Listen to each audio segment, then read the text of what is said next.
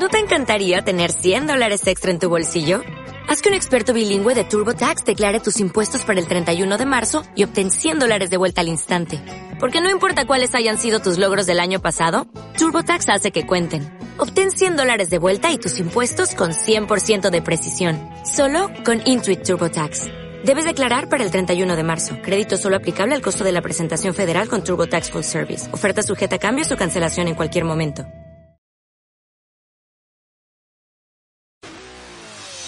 En este espacio disfrutamos las victorias, competencias, disciplina, técnicas y los objetivos en todo lo que engloba el mundo deportivo. Estás en Global Sport, Global Sport con Juan Carlos Guerrero y Daniel Álvarez. No se adaptan al frío muy bueno.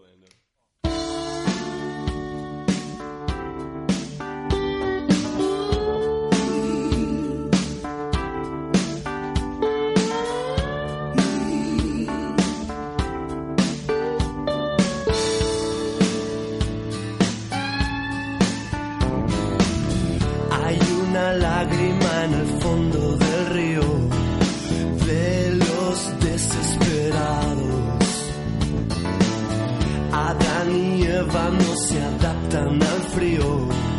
Llueve sobre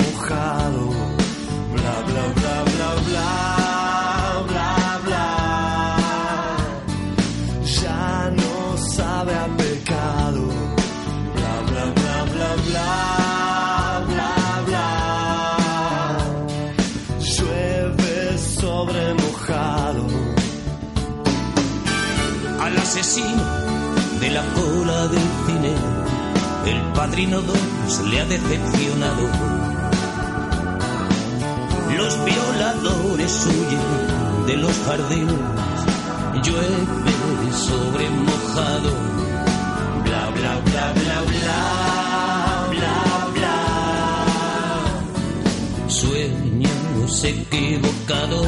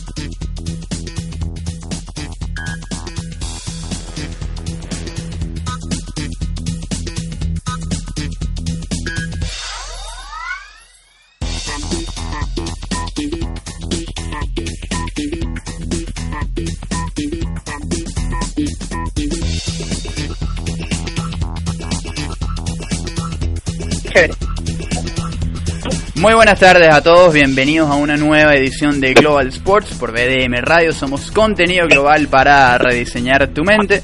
Hoy, eh, día martes 20 de noviembre, cargado un programa cargado de muchísima información deportiva con dos invitados muy especiales. Eh, primero tendremos en la línea telefónica a María Ferro, ella es eh, periodista de Meridiano Televisión, eh, comentarista de fútbol, analista también de fútbol y una de las ya primero era una joven promesa del periodismo deportivo y ya, ya realmente ha, estado concretando todo eso. Tuvo una eh, brillante actuación en el, Mundial de, de, Fútbol con Meridiano.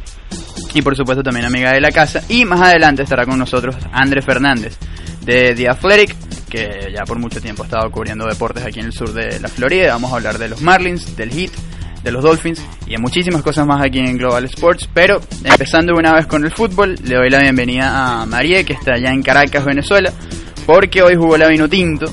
Eh, y bueno, empató un resultado que el empate, muchos dirán, bueno, no se perdió, no es tan negativo, pero eh, quizás el juego de Venezuela no fue el mejor, pero para eso nos acompaña María. María, bienvenida a Global Sports.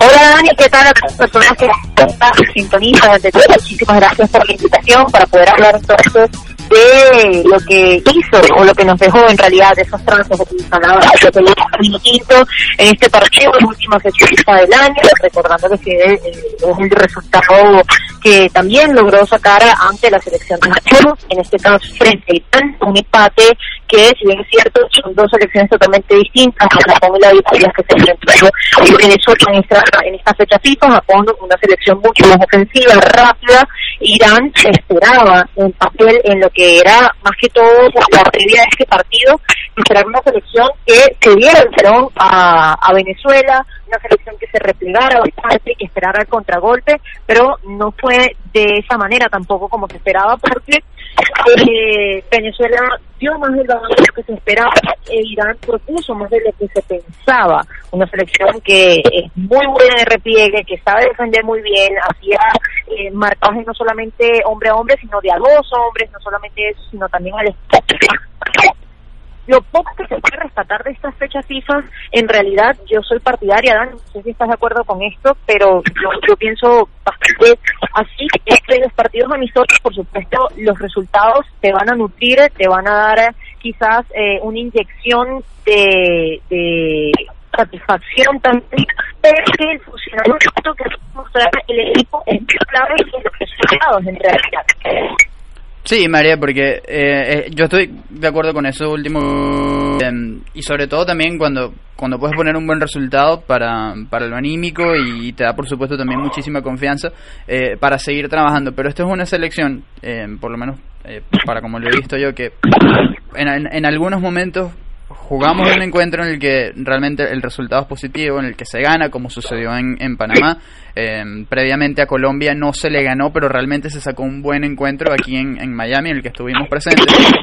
Y a veces uno siente que da un, a lo mejor un paso hacia adelante y después viene una, fecha FIFA como esta en la que, bueno, Japón se le juega bien, eh, se le empata, pero luego viene Irán y no se le juega bien, también se le empata. Creo que a lo mejor termina siendo quizás un poco engañoso el resultado y uno siente a lo mejor que da unos pasos hacia atrás, ¿no?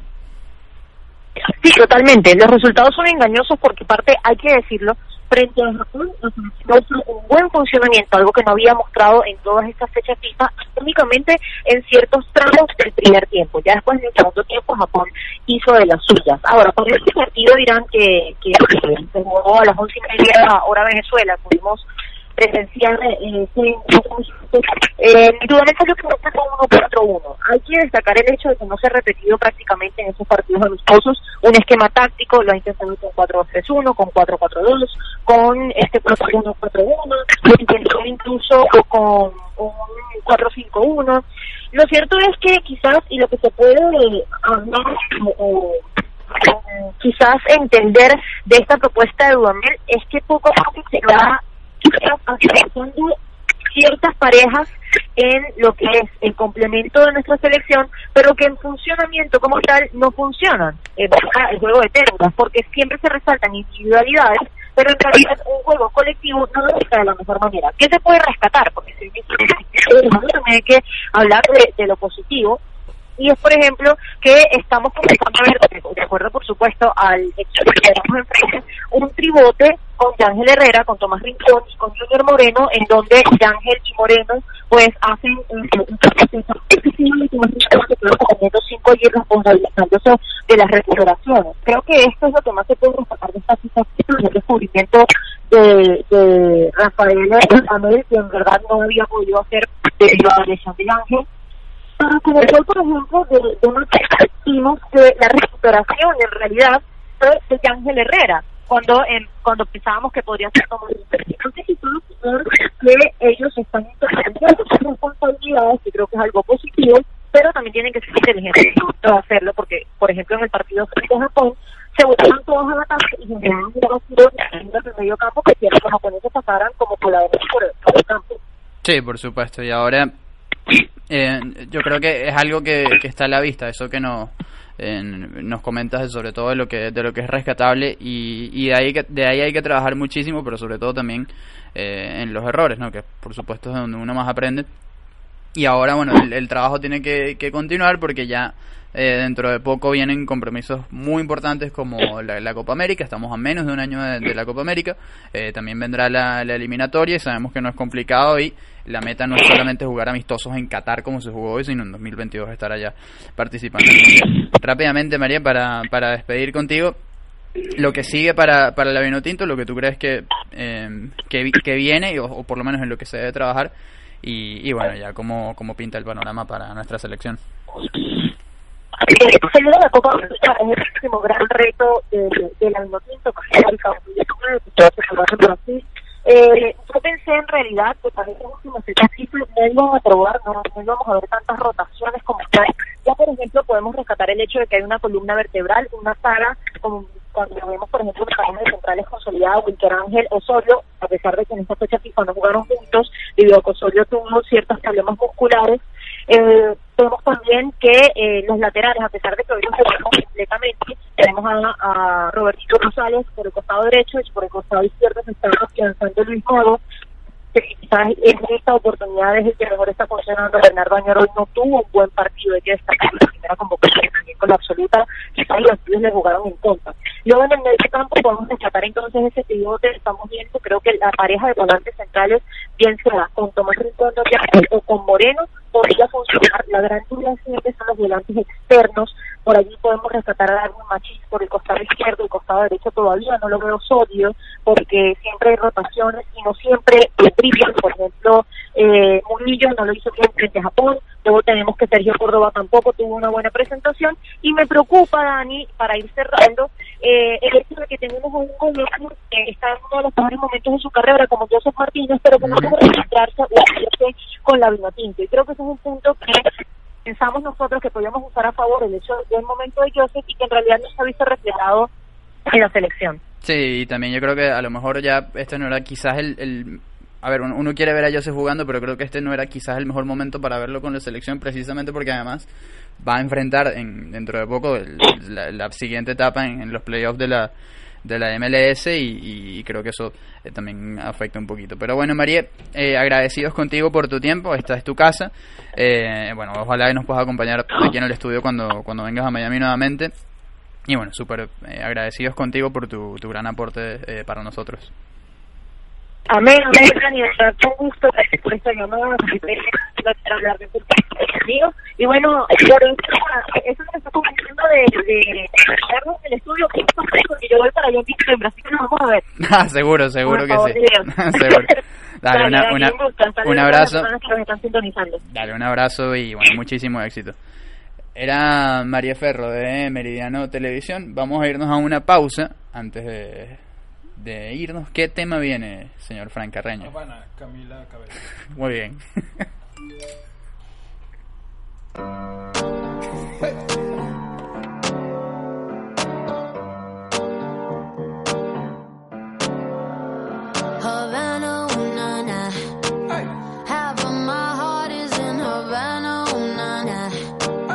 He took me back to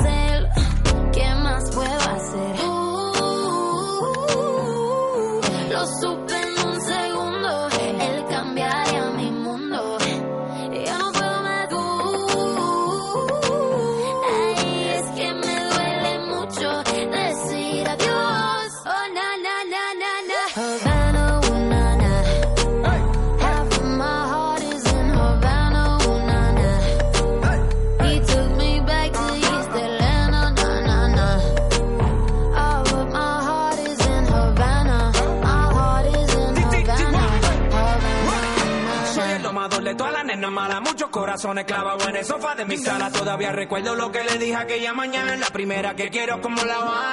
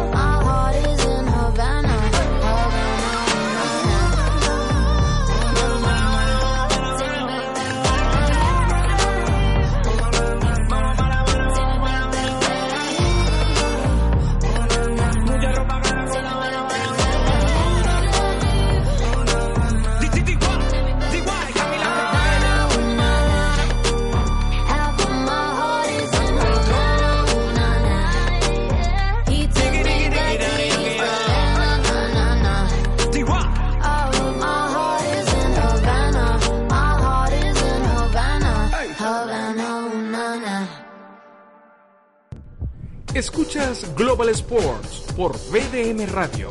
Contenido global para rediseñar tu mente.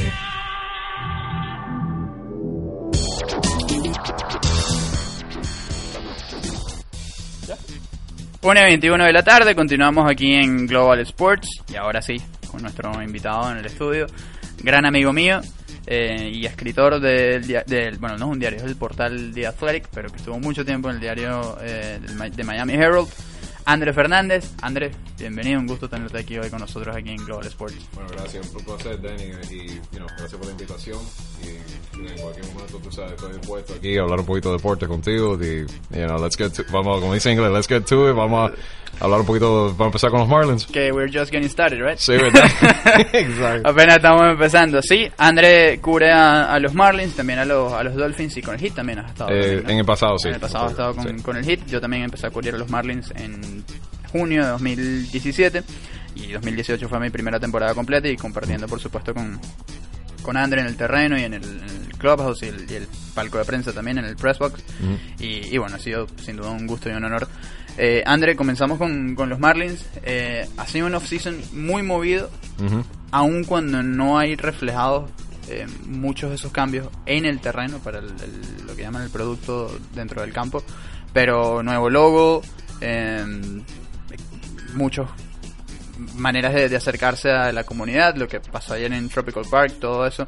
Cuéntanos tu, tu, tu visión acerca de todo esto que, que está pasando con el equipo que ahora dirige Derek Jeter. Sí, bueno, eh, es impresionante ver lo que han hecho porque en el sentido de, como tú dijiste, todavía es un proceso largo que lo que están haciendo tratando de reconstruir el equipo en, en el terreno. El, el, o sea, el, el tema grande que todo el mundo quiere saber es qué va a pasar con JT Realmuto en, en la posición de catcher y, y puede ser que haya un cambio. Más probable está pareciendo que van a ir a esa ruta, lo que no se sabe cuándo va a ser, si va a ser ahora para diciembre, los winter meetings, este off-season, o tal vez después, más, más, tardar, porque se tiene que quedar por dos años. Pero en lo que tú mencionaste del nuevo logo. No, para mí no es solo el nuevo logo, el nuevo uniforme, es, es todo lo que tú dijiste, de, la- el esfuerzo que están haciendo de comunicarse y más que nada identificarse con su audiencia en Miami y en Latinoamérica. Es impresionante ver eso porque puede ser que no sea el- la primera vez que los Marlins han hecho un tipo de esfuerzo para conectar con los fanáticos en 25 años, pero a esta intensidad yo no lo he visto. En el sentido de, tú vas por cualquier lugar en Miami ahora mismo y más probable te vas a encontrar con un letrero, una- un painting, un- tú sabes, un- una pared está dibujada Our Colores. Eh, fueron el viernes después que anunciaron, el día después que anunciaron el nuevo símbolo, a restaurantes, fueron a, a la estación de policía, fueron a parques, eh, como eh, hace, ayer fue que donaron eh, dinero al, al Tropical Park, que es un parque bien grande para la, para la juventud de Miami, eh, para que hagan eh, terrenos nuevos. Entonces, es, es un esfuerzo por completo como para, no solo, no solo es que desaparecieron empezaron a regalar gorras y jerseys, es comunicarse con los fanáticos. Y ellos hicieron eso desde el principio del año con el Dímelo Campaign, que fue como para, para tomar información, aunque fueran, aunque fueran quejas de fanáticos, que con cosas que no les han gustado por mucho tiempo sobre el equipo, que hemos visto muchas quejas de, de lo que ha pasado en el pasado con los Marlins, pero ellos escucharon esas cosas y están empezando a implementar esos cambios en el terreno, en el, en el, en el estadio, porque el estadio ahora mismo está bajo construcción.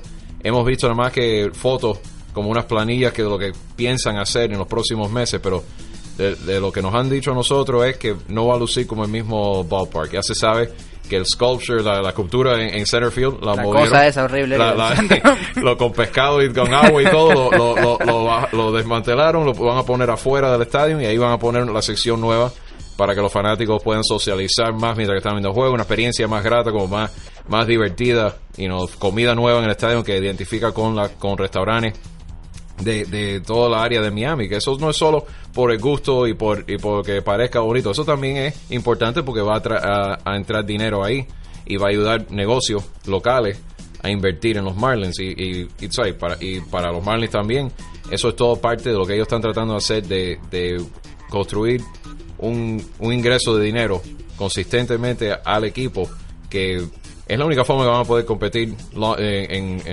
sea, mirándolo por muchos años, porque ahora, como, como tú- sabes, con la pelota es, aunque tengas que cambiar ciertos jugadores aquí, pero tienes que siempre estar en una posición donde tu, tu sistema de, de ligas menores está fuerte, tanto como tu roster en las ligas mayores. Y esa es la forma, si, si sigue entrando dinero y siguen eh, esforzando las dos, las dos, las dos fases de- del equipo, es la única forma que vamos a poder seguir para adelante y poder para que no tenga que pasar algo como lo que pasó hace unos meses, donde cambiaron estrellas y ya tú ves que todo el mundo se, se enoja por eso y se entiende por qué, porque supuesto. nadie quería ver a Giancarlo Stanton y a Yelich y nadie irse, pero estaban en una posición donde tenían que hacer algo, porque con cuatro jugadores solos no iban a poder seguir para adelante por mucho tiempo. Sobre todo porque además uno ve que Stanton gana el MVP y no, no vas a verlo, digamos, pelear por ese MVP otra vez Claro. en tu casa, sino que está con, Sí. con los Yankees, cambias a Yelich, Yelich gana el MVP, algo que no esperaba, por supuesto, ninguno ninguno de nosotros. Si ahora, supuesto, si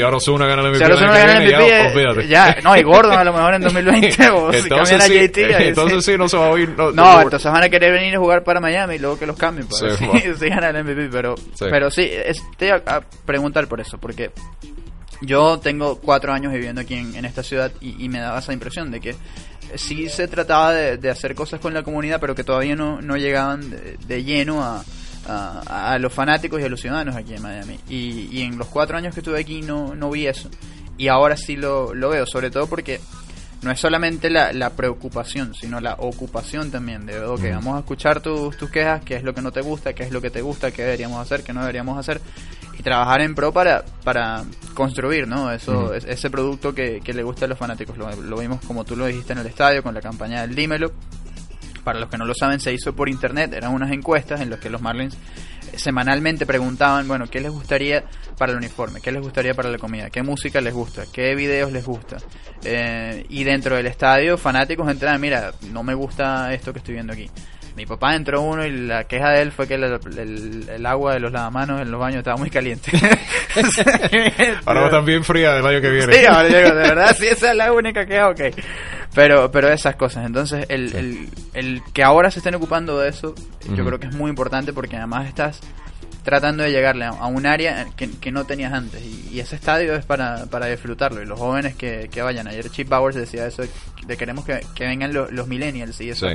Tickets a 10 dólares, 12 dólares, yo creo que es bastante bueno Y, también. y- y eso es donde yo creo que han hecho algo bueno de, de tratar de hacer como lo que hicieron ayer con el parque y cosas, cosas parecidas para como para crear fanáticos de los Marlins desde que tengas 4, 5, 6 años. Cuando tú estás por primera vez recogiendo un bate, recogiendo un guante, jugando base- béisbol en Miami, que ya tú no identifiques porque porque la comunidad de Miami le gusta béisbol, el béisbol hace mucho tiempo, pero no muchos le han gustado los Marlins. Exacto, el sobre, todo en sobre sí. todo porque...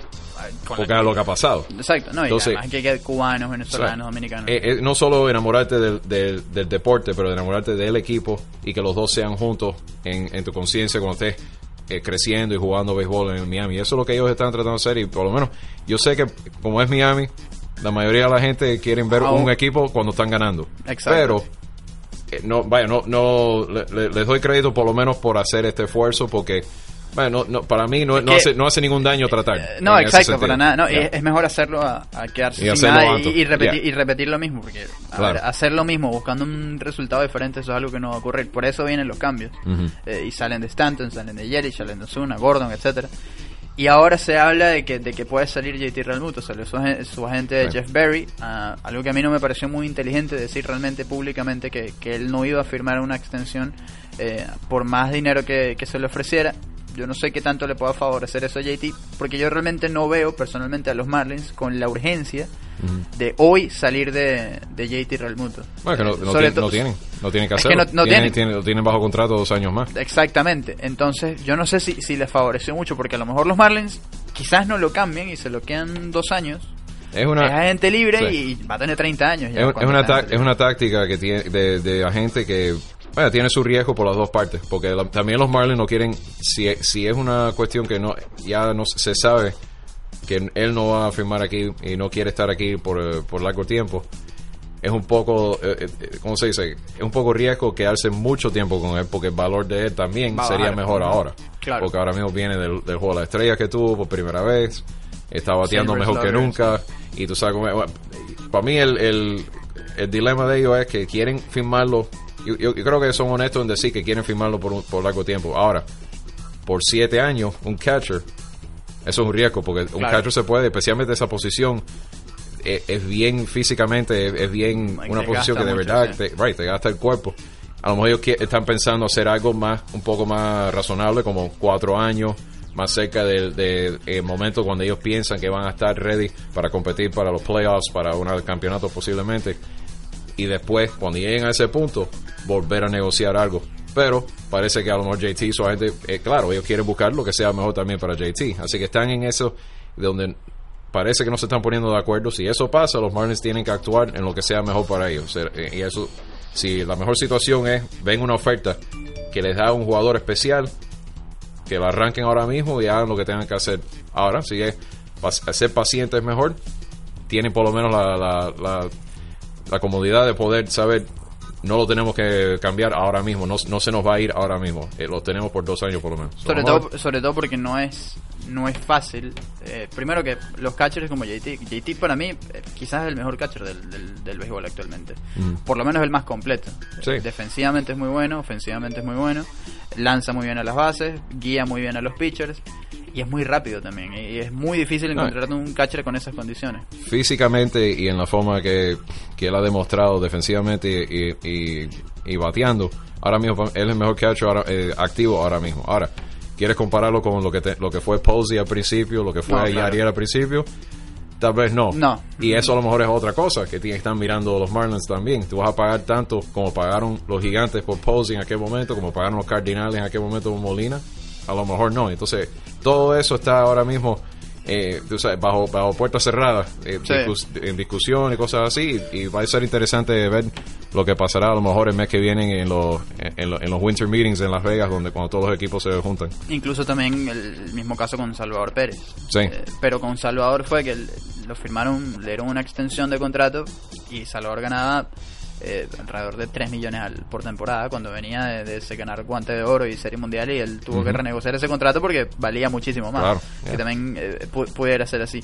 Pero sabemos que el precio, André, es alto, el de, el- por lo menos el que ponen los Marlins por, J- Ujú. por JT. ¿Cuál sería para ti?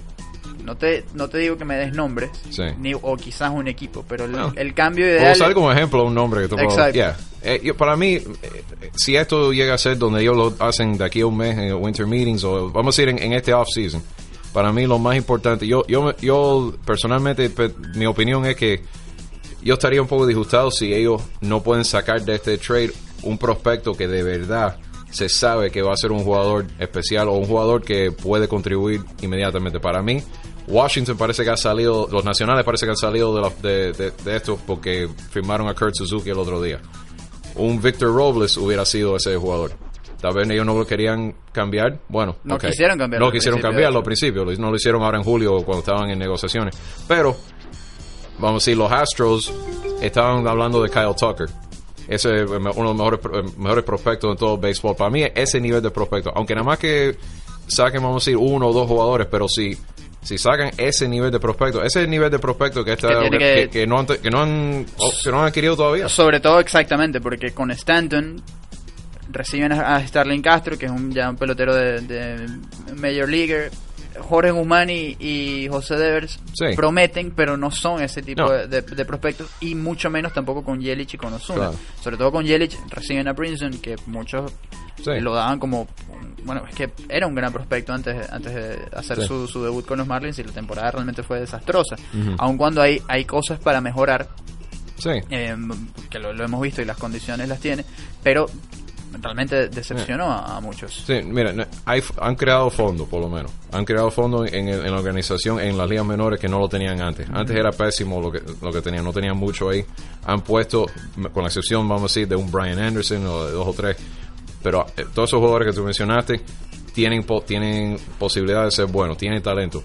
Pero no es ese jugador que de verdad tú digas por seguro, o no, bueno, no es por seguro, pero que te, te dé esa confianza de este puede estar aquí ahora mismo y puede ser bueno en sí, como un eh, Ronald Acuña Exacto. de ese señor Juan Soto, ese tipo. eh, Eso es lo que yo digo. Si para mí, si este cambio no resulta en un jugador así, para mí sería más o menos para mí, no- si no un fracaso, ¿no? pero di- eh, disgustante, di- un disgusto, porque es, es el tipo de jugador que se justificaría cambiar un catcher con, con, con el talento de, de.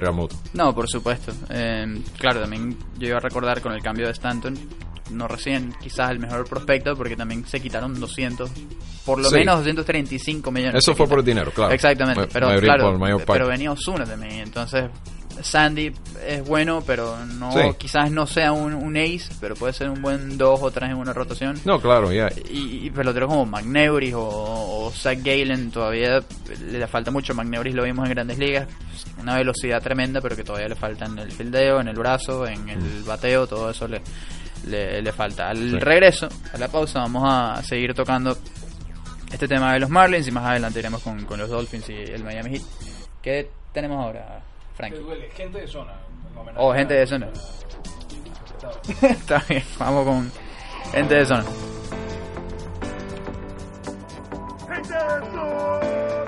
Mejor que suena ahora. 2018.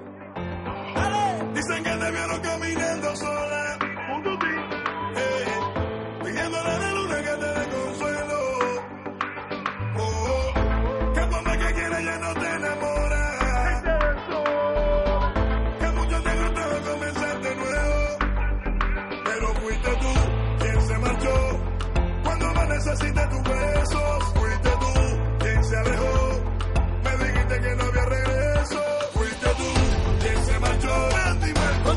Necesite tu beso. fuiste tú quien se alejó. Y me dijiste que no había regreso.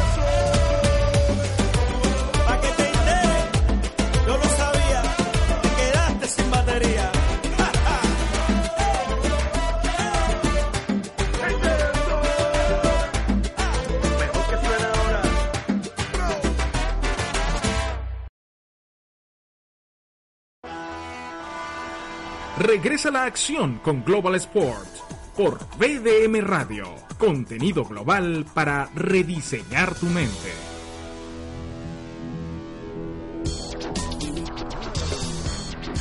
Una y 41 de la tarde, continuamos aquí, en Global Sports con eh, por BDM Radio con André Fernández, nuestro invitado. Estamos hablando de los Marlins, estamos hablando de. También vamos a tocar a los Miami Dolphins, que es el otro equipo que a André le toca cubrir ahora aquí en, en The Athletic. Y André, eh, cambio para ti, ¿no? El, del Herald a, a The Athletic ahora. Y, Oh, y- bastante. Bastante, sí. bastante, bastante bueno, ¿no? Sí, sí, Eh, bastante. no, la, la experiencia ha sido bastante buena y Sí, cuando, sí. cuando eres joven tu experiencia en el periodismo ha sido bastante larga, me lo dijiste el otro día y me quedé Sí, como wow. he, he estado, ahora va a ser, eh, esta temporada que viene sería 20 años que he estado en el, en, en el periodismo de, de una, en una forma u otra. Empecé en el Herald después de universidad y, y trabajé en la oficina por, un- por unos años, pero cubriendo eh, fútbol y eh, deportes al nivel escolar. Y de ahí me empecé, empecé a, a mantener experiencia hasta que me hicieron eh, periodista cubriendo los deportes eso en Miami-Dade y en, en Broward, en los dos condados aquí en Miami. Y después lo, pusieron con los Marlins hace tres años, eh, cubriendo con Clark Spencer. Y hace poco, hace unos meses, fue cuando el Athletic me llamó porque vinieron aquí a Miami a cubrir los equipos de Miami y me contrataron a mí para ser el, periodista de los Marlins. Y no, ha sido, ha sido interesante porque me ha, me ha deja- me ha dado la oportunidad de escribir más historias, a- a- o sea, más como con profundidad, de buscar historias que se, no se, no se saben mucho. No, no solo, como digo, no solo No es solo lo que pasa en el juego. anotando right, los datos, lo- las carreras, cosas Sí. así. Aunque hay muchas cosas sobre estadística y eso, pero hay, hay historias buenas que normalmente no se pueden decir si no hay tiempo. Y entonces esto me ha dado tiempo de buscarlo y hablar con muchas personas y, y buscar historias buenas. Sí, hemos, hemos visto y he, he leído personalmente varias de, de esas en, en The Athletic y, y de verdad es que son muy buenas. Ahora, eh, estábamos hablando del, del tema de los Marlins y, y Real Muto. Antes de pasar a los Dolphins, eh, la temporada que viene yo no creo que vaya a ser muy distinta a la que, a la que vimos. Creo que sí van a haber muchas mejorías de, de muchísimos jugadores. Uno espera un progreso en, en Brinson, en, en Magneuri Sierra. Eh, tú mencionaste cuando estuvimos en el podcast con, con Craig Mish a, a José Ureña, que cerró muy bien el mes de, de noviembre. Eh, de noviembre, perdón, no, de, de septiembre. Y hay jugadores que van a seguir en, en su preparación. Eh, personalmente, estu- estuvo Miguel Rojas hace poco aquí en el programa y está jugando en Venezuela. Y él, Sí. él dice que le favorece mucho jugar allá, sobre todo también porque ahora Matic le dijo que él iba a ir con un solo shortstop para, para 2019. Y creo que él quiere llegar lo mejor posible a, Sprint Training. ¿Cómo estuvo la temporada eh, que viene? Sabiendo que puede dar un giro completamente, dependiendo también de la situación de, de JT Realmuto. Sí, bueno, eso, eso está en el, en, en el centro de todo, porque si, si Realmuto se va, depende de lo que ellos puedan poner detrás de, detrás de, o sea, como en, en, en la posición de catcher, porque de verdad ahora mismo no tienen nada No. ahí, de verdad que sea con Me experiencia. dolió mucho que Jeff Mathis firmara en Texas. Sí, porque- tenía, esa bueno, tenía esa esperanza de que firmara era, aquí. era una opción interesante si hubieran tratado de hacer yo. Y, y también otra opción sería, yo sé que ahora mismo lo, de, lo no está ahí, pero puede ser que a lo mejor busquen a Brian Holiday por lo menos de, de emergente para estar ahí otra vez, por lo menos para tener a alguien ahí con Claro, experiencia que es conozca gran los trabajo pitchers. defensivo. Sí, claro. Si, eh, si no, puede ser que busquen a, a un veterano parecido a Mathis, que esté por, por que alguien que se pueda con- contratar por, sin gastar mucho dinero, vamos a decir, por este año. Eh, es una situación parecida a lo que van a tener en primera base. Peter O'Brien jugó muy bien a fin de año. Eh, Garrett Cooper tiene un chance, estuvo muy lesionado, pero tiene chance de volver. Pero es una posición que de verdad no hay alguien que, ellos estén con la idea, vamos a poner a esa persona ahí. Como, como tú mencionaste, Miggy y JT Riddle va a ser la competencia en shortstop. Miggy lo bueno que tiene es que si aunque, aunque no lo pongan ahí permanentemente en shortstop, sabemos que él puede jugar a todas las posiciones eh, en- en el diamante ahí, en primera, segunda, tercera. Riddle ha jugado mucho más shortstop, pero vamos a ver cómo sale eso. Miggy tuvo su mejor año bateando este año que pasó. El outfield todavía es bastante joven, pero Brinson yo creo que está a, a un nivel ahora que este va a ser un año clave para él. Este va a ser un año clave para todos los jugadores que vinieron en el cambio por Yelich. Porque para él, para Monte Harrison, tal vez- tomar el paso que lo llegue a las grandes ligas. Para jugadores, eh, vimos, vimos al pitcher, al lanzador de. Jordan Yamamoto que pichó muy bien en Arizona.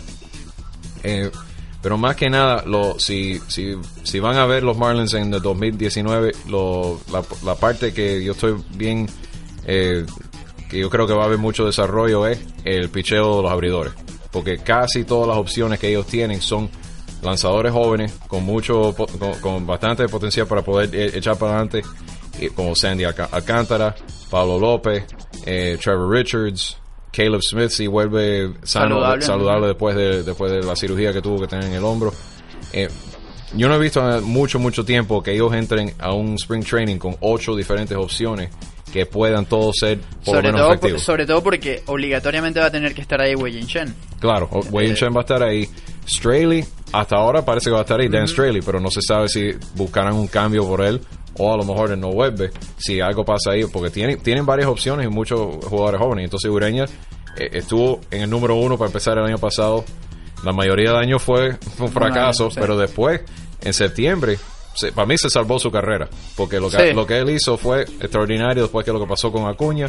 Y ahora, si él puede esta vez eh, trasladar eso a este año, entonces ya se ve que es un muchacho que todavía es, jo- es suficiente joven que todavía puede echar para adelante y tener una buena carrera. Yo creo que tuviste en el clavo con eso de que salvó su carrera porque venía ya, ya de estar por afrontar el, el arbitraje y todo eso y, y no, no fue fácil por el Sí. evento que, que ocurrió porque de por sí su temporada no había sido buena. Muy, muy fácil había podía sido muy mala y después además tener ese ese antecedente en el en- sabes en tu hoja de vida no, no, no es lo mejor Claro. porque no no fue algo positivo muy fácil lo podían haber, los Marlins lo podían haber cortado y después él está tratando y esperando y, y, you que alguien lo, lo consiga y a lo mejor no llega a ningún equipo y, es uno de esos jugadores que después de un año o dos se encuentra sin poder pichar en ningún lado. Sí, eso algo que obviamente uno no, no, le desea y realmente por, por Ureña no- nos alegramos porque con Claro. nosotros es bastante bueno, es una buena, muy buena persona. Sí. Eh, pero sí, es, es muy interesante eso, sobre todo con, con la parte del picheo.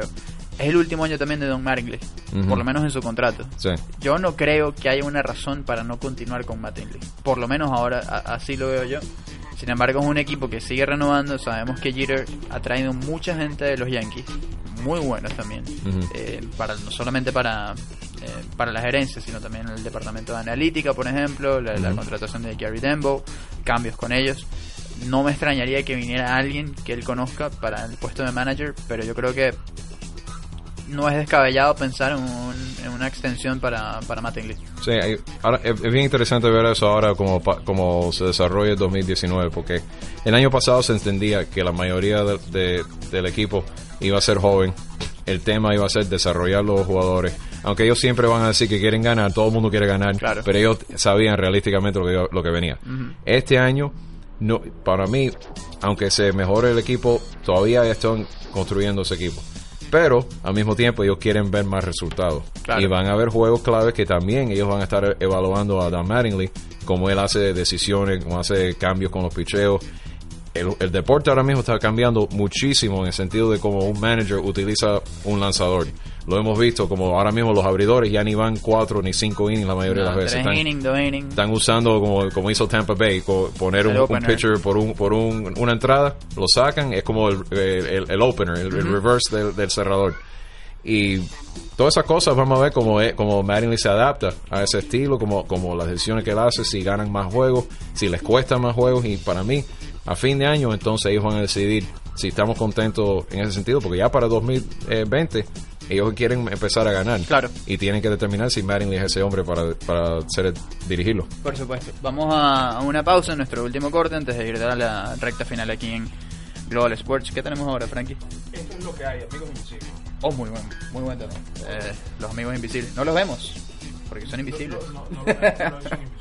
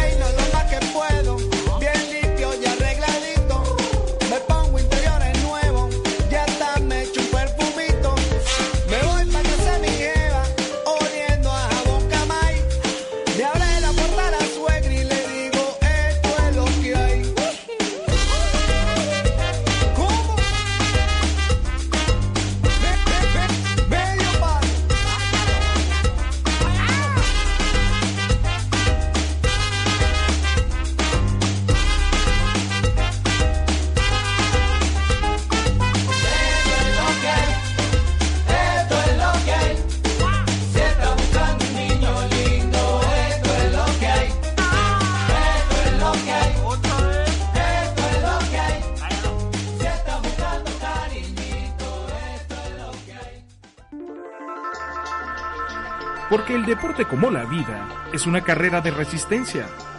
Escuchas Global Sports por BDM Radio, contenido global para rediseñar tu mente.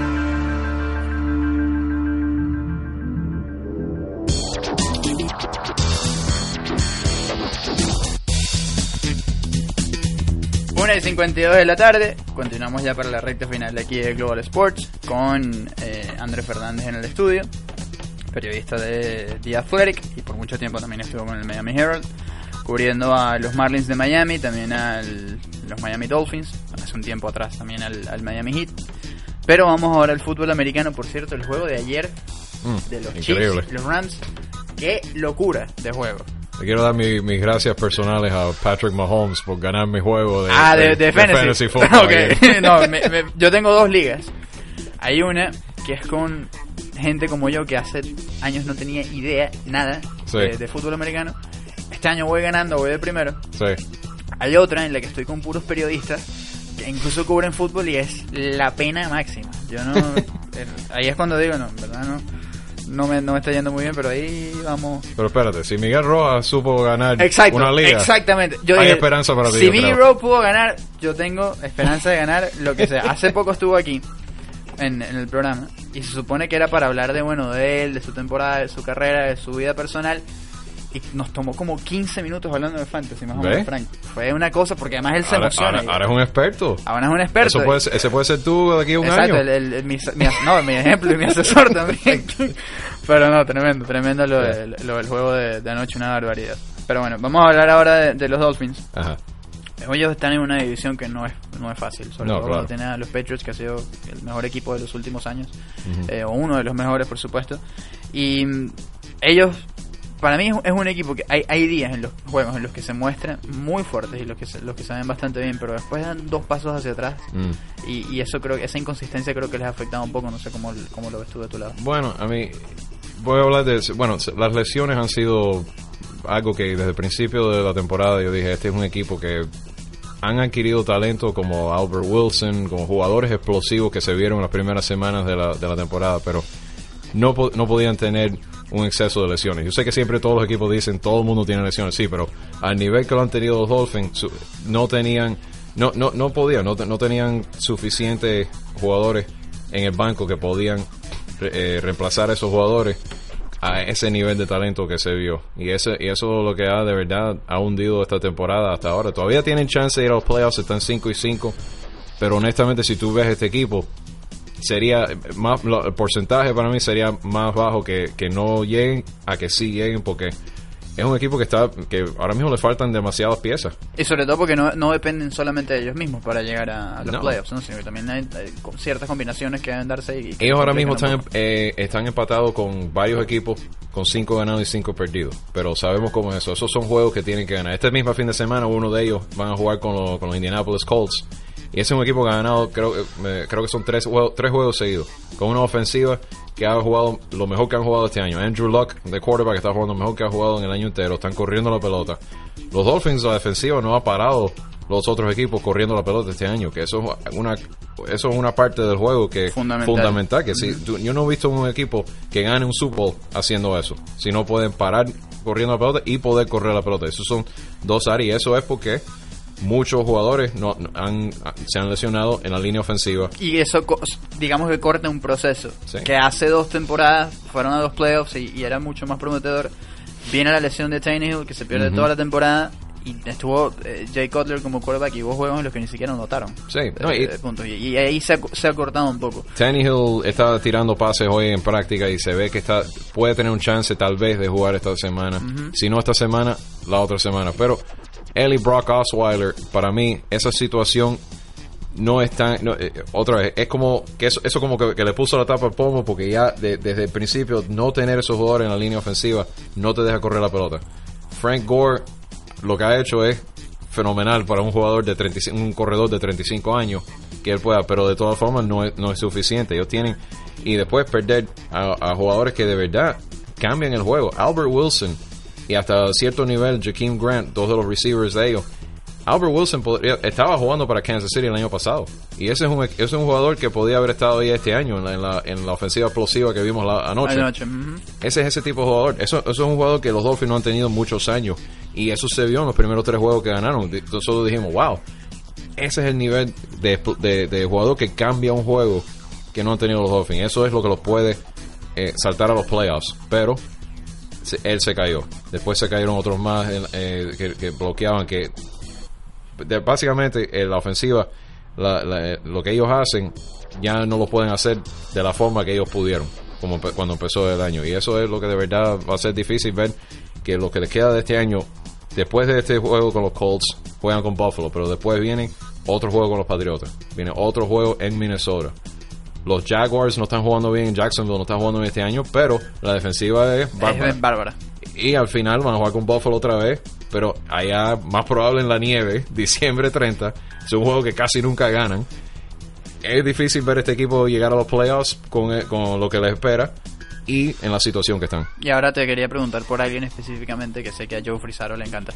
Sí. Eh, por Minka Fitzpatrick. Oh, Minka, Que, hace poco escribiste Para- de él en, en The Athletic. Para mí Minka ha sido, si no, si no uno de, los de, de las partes más positivas de este año, a lo mejor la más, eh, eh, un descubrimiento. Ellos sabían que Minka iba a ser bueno, pero para mí, yo creo que les ha sorprendido a ellos mismos lo, lo, la forma que él puede jugar cada posición en el secondary de ellos. Ellos- Él puede jugar en cornerback, él puede jugar safety. Lo pueden usar en una forma de que de aquí para adelante Parecido a los Marlins, porque los Dolphins van a tener que hacer cambios en el off-season y empezar a desarrollar jugadores jóvenes. Ellos pueden buscar el mejor talento en cualquiera de esas cuatro posiciones, sabiendo que vamos a coger a este muchacho en el primer round. Ok, podemos mover a Minka para esta posición. Y ya, ya tenemos dos posiciones ahí aseguradas en la defensiva por muchos años. Eh, Eso es tremendo valor en la NFL, cuando, cuando hay tanto movimiento, de, de- tú sabes, los contratos se acaban después de dos, tres años, muchas veces menos. Tener un jugador así, de ese talento, para mí, él va a ser un jugador clave por muchos años. Él está bajo contrato por cuatro años, pero puede ser alguien que, si se esmera, lo pueden mantener ahí como un, como un jugador de franquicia Ujú. en la defensiva de ellos por muchos años. Para mí ha, sido uno de los mejores descubrimientos, ah, eh, una de las cosas mejores que ha pasado este año a los Dolphins. Y continuando con, con los equipos de Miami, tú hablas de los cambios que pudiera hacer los Dolphins, ya men- que mencionamos a los Marlins. Y ahora uno ve al Heat también, y también otra vez inconsistencia, eh, que es, es algo que ya por varias temporadas, la primera mitad ha sido, hace dos años fue terrible. El año pasado eh, se complican otra vez y siempre están luchando por esos playoffs, pero al final con, con mucho mucho drama porque se quedan cortos al, al final y, creo que eso le, ha faltado también al Heat este año. Lo- lo- la cosa irónica es que muchas personas criticaron a los Marlins por empezar de nuevo. Y para mí que esa es la, eso es lo que le espera a los Heat. Porque en, en, en el, en el sentido de los contratos están amarrados. Trataron de coger a Jimmy Butler por un, a, a través de un cambio, pero no pudieron. Ahora no sé lo que puedan hacer con todos estos contratos que los tienen así como, como que no pueden mover a nadie. Es que además es que han sido contratos Sí. que no son con jugadores que tú vayas a mantener por mucho tiempo a, a un alto nivel. No, claro. Me, me Es- parece, y, ese ha sido el, el- el gran problema del hit, porque Eh, no, no, eh. porque además que no tienes mucha profundidad tampoco para, eh, para mediano y largo plazo, eh, que, que tú digas, bueno, contamos con estos jugadores para el futuro que, que realmente vayan a poder ser unas estrellas y que vayan a causar un gran, un gran impacto. Para mí el problema con el NBA es que tú tienes los, los Golden State Warriors que tienen un juego de estrella. Después tienes a LeBron en Los Ángeles. Tú no puedes ganar un campeonato ahora mismo si no eres uno de esos dos equipos o a lo mejor uno o dos como vamos a decir los Celtics o Toronto tal vez tengan chance por ese núcleo que tenga un juego, uno o una dos estrella, por lo menos exacto. superestrella. Ujú. Los, do- los, los Heat no tienen esa superestrella. Ya, claro, cuando Dwayne Wade entra el año pasado, inmediatamente es tu mejor jugador en la, la última no racha de la temporada. Eso te dice algo. Sí, con todo el respeto a Wade porque el- por todo lo que ha hecho que ha No, sido una claro. superestrella, pero ya no, no es el Wade de No, 2006, un Wade de 36, ¿no? claro, de 36 años no debe de entrar en ese equipo y inmediatamente ser la mejor opción al final de un juego. Bueno, tremendo respeto a que él pueda hacer eso, pero de- deberían de tener más en ese equipo. Y, y en la NBA, si tú no tienes eso, tú no puedes competir ni, ni tener una realística posibilidad de ganar un campeonato en la forma que se ha, que se ha construido esa liga ahora mismo. No, y ahora eh, creo que todos los equipos de Miami entran en esa en esa onda que tienen realmente le- los golpea esa realidad Sí. y tienen que No, y- bueno, por lo menos los Marlins es construcción y ahora viene también todo eso, ¿no? Y eso es lo interesante de lo que va a pasar de aquí a dos o tres años. Los Marlins están en una posición En el que quizás son el peor, quizás pero que en dos, que tres años... serán el peor ahora, pero puede ser que sean, si no el mejor, uno de los mejores de aquí a tres años en todo Miami, porque ya tienen eh, como, como que han arrancado primero en ese proceso. Así que vamos a ver, está en una posición bien interesante de los próximos años. Ojalá lo puedan hacer porque realmente este nunca ha sido un baseball town, como, como lo llaman. Right. Y, que- y que ha tenido sus jugadores importantes como Stanton, Fernández, Pierre, em, Dontrell, Cabrera, pero todavía mantener eso por muchos años es lo que, le- y, lo que les ha costado. y- y eso es lo que eso es lo que o- ul- o sea, en- en- al final del día eso es lo que va a cambiar la percepción con los fanáticos es si se pueden mantener con jugadores estelares por mucho tiempo y, y- o, o por lo menos ¿sabes cómo la pelota? No se- nadie se va a quedar por 10 años No. pero por lo menos mantener ese ¿cómo se dice? eso de, de- de tratar de ganar año tras año y, y demostrar que hay un- una dirección para ganar Por supuesto. André, ya llegando al final del programa, la gente te puede leer en The Athletic, que hay que suscribirse, yo se los recomiendo eh, personalmente porque me- ya llevo casi un año. De, la- de hecho, aproveché una oferta de Black Friday que fue cuando me mandaron Y tiene- la, y tiene la el el puesto y la- todo. La franela que me mandaron. Y, y bueno, lo recomiendo muchísimo, sobre todo también que, que te lean a ti, por supuesto, el gran equipo que tienen ahí. Que te sigan en tus redes sociales, en, en Twitter, Fernández Andre C, ¿no? Es, el, es la cuenta y bueno, por supuesto que, que te sigan eh, apoyando por ahí. Bueno, gracias Daniel y te, y te agradezco como siempre la invitación y un placer estar aquí hoy para conversar un poquito de deportes y en otro momento lo hacemos otra vez. Seguro, segurísimo que sí, en la temporada muchísimo porque vamos a estar cubriendo y, Claro. y por supuesto también mandando segmentos para acá para Global Sports.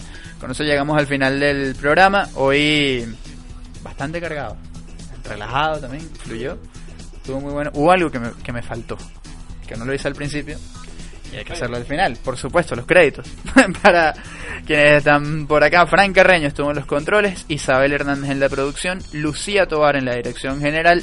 Invitado estuvo María Ferro primero al principio del programa, hablando de la vino tinto, con una gran eh, intervención sobre, sobre el fútbol eh, y la selección venezolana que no atraviesa un buen momento. Andrés Fernández de The Athletic y quien les habla Daniel Álvarez. Con eso nos encontramos el jueves. El jueves viene de invitado Giovanni Romero, eh, futbolista venezolano, eh, con el Caracas Fútbol Club, con el Deportivo Táchira, con el Zulia. En muchos equipos ha pasado. Yo también ha sido jugador de la Vino Tinto. Yo mencionaba hace dos semanas que era mi jugador favorito de infancia. Y Coqui lo va a traer aquí el jueves. Coqui no pudo estar hoy eh, por compromisos de, eh, laborales y otras cosas que, que se le presentaron. No pudo estar, pero el jueves va a estar aquí Giovanni.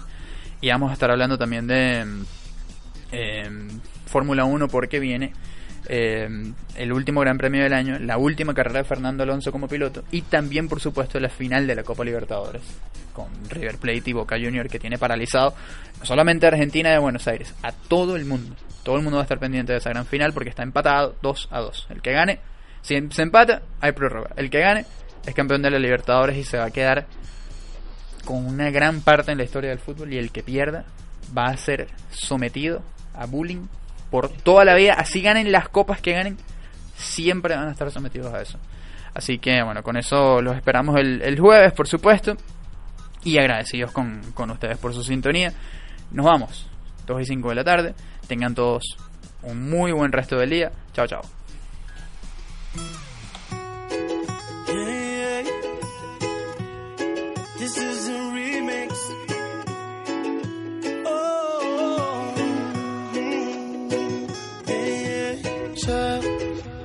Buscas a alguien que te vuelva a enamorar, que no te haga sentir mal. Sé quitar tu soledad. No te voy a fallar. Yo sí te sé amar. Sé que tal vez te hizo sufrir, hizo llorar. Conmigo no es igual. Sé que también ya sabes de mí. Voy detrás de ti. No te voy a mentir. This is the remix. voy buscando una lady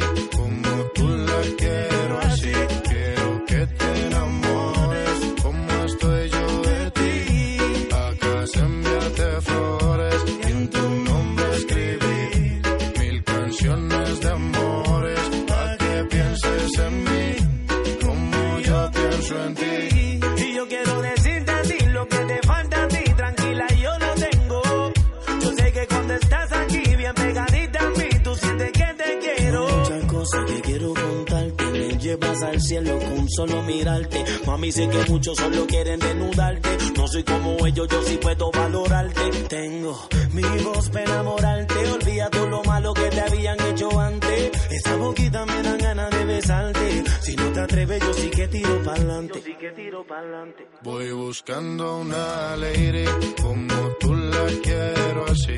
Quiero que te enamores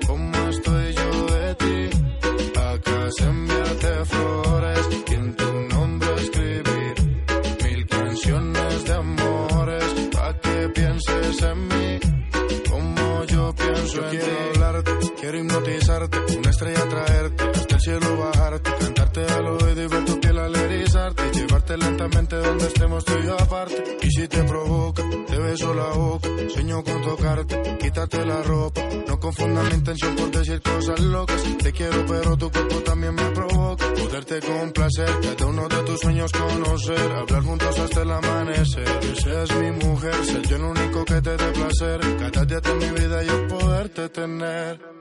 Voy buscando una lady como tú la quiero así. Quiero que te enamores como estoy yo de ti. A casa enviarte flores y en tu nombre escribir mil canciones de amores para que pienses en mí como yo pienso en ti. Sé que buscas a alguien que vuelva a enamorar, que no te haga sentir mal. Ya tú sabes cómo va. N.I.C.K. Nicky, Nicky, Nicky Jam. Nicky, Nicky, Nicky Jam. Manuel Turizo. Va a enamorarte, mami. Y si es un beat. Par de flores. Julián Turizo. Par de besos. Sensei. La industria ahí. Lo que tú quieras, mamacita.